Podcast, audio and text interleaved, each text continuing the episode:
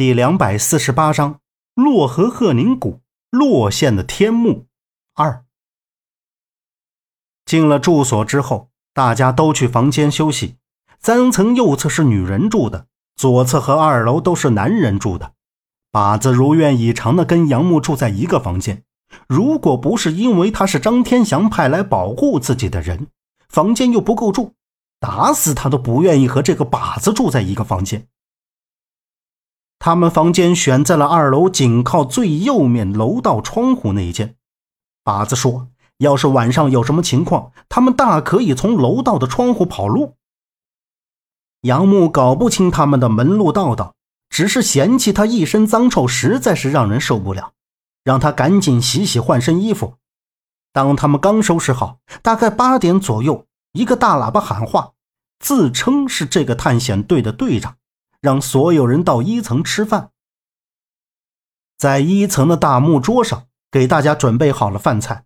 杨木背着自己的包从二楼楼道往下看着，其他人都懒懒散散的从房间里出来。张瑞雪从三楼走下来，张瑞雪来到杨木身边，和他一边下楼一边轻声问道：“哎，前面那究竟是什么人？怎么和你一个房间？”会不会有危险呢？张瑞雪这么问，看来还不知道靶子是谁。他爸没有跟他说，那其他事他也不可能知道。眼下周围的人很多，也不能直接告诉他靶子是谁，那样就会暴露了自己。杨木撇着楼下已经坐到桌子前开吃的靶子，摇了摇头：“哎，一个烧锅炉的，没有其他房间了。”所以他跟我一个房间，没事放心吧。烧锅炉的张瑞雪瞅着大口大口塞饭的把子，半信半疑走下楼。这时，就听到木桌前有人发出疑问道：“喂，我们这都到西岸了，这具体探险的目的地还没告诉我们。我们这趟主要是来干什么的呀？”“就是，对呀。”还有一些起哄的，边吃边吵吵。探险队长严肃地站到大木桌前，疾言厉色地喝道：“闭嘴！如果还想继续留在探险队，就都给我闭嘴吃饭。明天到了地方，会给你们安排任务。吃完了饭，都滚上楼休息。”面目凶恶的探险队长说完之后，就大步地走到杨木的身前，说：“让他跟着他走。”杨木知道，一定是罗俊明想要见他。跟着探险队长就走出了门口，杨木上了门口准备好的车，刚要关门的时候，张瑞雪追了上来，却被两个探险队长的手下拦在了车门前。张瑞雪眼睛瞪着探险队长，脸色比他还要严厉，怒喝自己是罗俊明的妹妹，竟如此对他动手动脚。若是不想挨骂追责任，就让他带他去见罗俊明。探险队长脸色一变。拿出手机拨通了一个号码，转身向一旁的暗处走去。片刻，他走了回来，向那两人一挥手，依旧严肃冰冷的表情道：“罗公子要见你，请吧。”就让张瑞雪上了车。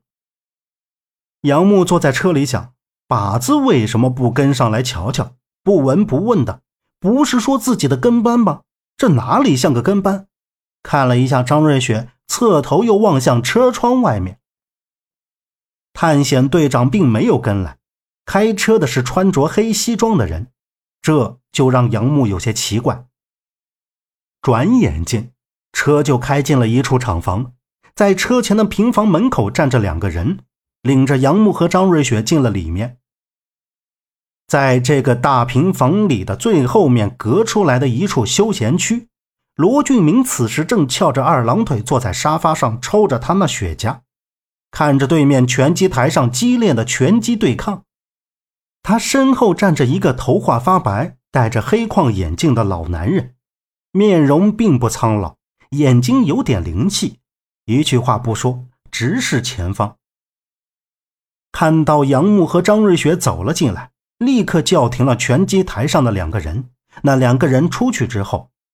罗俊明走上前，笑呵呵道：“哈哈哈哈看来这次活动很吸引人呐，连我们家的瑞雪都来了。瑞雪，你说你直接跟我的车来多好。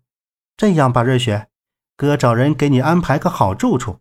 我和杨先生有点事要谈。嗯。张瑞雪不屑一顾的神情瞪了他一眼，就看到罗俊明给他们身后的手下使了个眼色。住处就不必了，你们说事不用避讳我。我既然跟来，就已经知道了一些事。再说，你要是对我朋友做出什么事来，我可不干。我就待在这儿，你们说吧。张瑞雪双手插进裤兜，沿着拳击台走着，说道。张瑞雪的话让罗俊明有些头大。罗俊明夹着雪茄的手搔了搔头，回身，还是好声好气的让他出去。但是张瑞雪转身，一个神奇的眼神靠近他，不知道说了什么。罗俊明顿时脸色就变了，就让人把门关上了。杨木不知道张瑞雪用了什么办法，将他自己留了下来。罗俊明来到沙发后面的大桌前。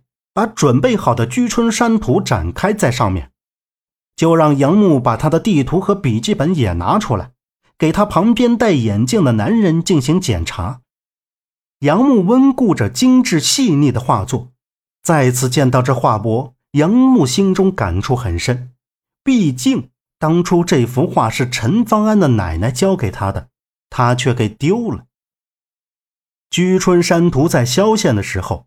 他们已经展现过其中隐藏在画帛中的山脉地图，杨木也记得当时运用卓出的办法，抬起头看向罗俊明问道：“原来还没有找出隐藏其中的地图啊！我以为罗公子都已经准备好了。”张瑞雪站在旁边仔细的看着，对于一个研究古董爱好的人，这古画也是其中之一。一直低头认真的看着，那杨先生是知道怎么找出地图的办法了，那就太好了，请吧。罗俊明吐了一口烟，说道。杨木直起身瞅了他一眼，我确实知道方法，但是我要先见到我的朋友，不然我不会告诉你们的。这时。张瑞雪眸光闪了闪，直起身，也走到杨木的身边，同时看向罗俊明。罗俊明侧身走到墙壁旁的立桌前，拿起座机电话，给他的人打了个电话。他放下电话没多久，门就被推开了。周震和左阳被几个人压着走了进来，见到他们两个人，情绪十分激动，脸上不禁浮现出了笑容，赶紧跑了过去。杨默。你可算是来了，我我都怕见不到你了。周震鼻青脸肿的脸，激动了半天，说出一句话来。左阳在旁边也委屈难受的喊他，脸上也是伤痕累累，青一块紫一块。本集播讲完毕，感谢您的收听。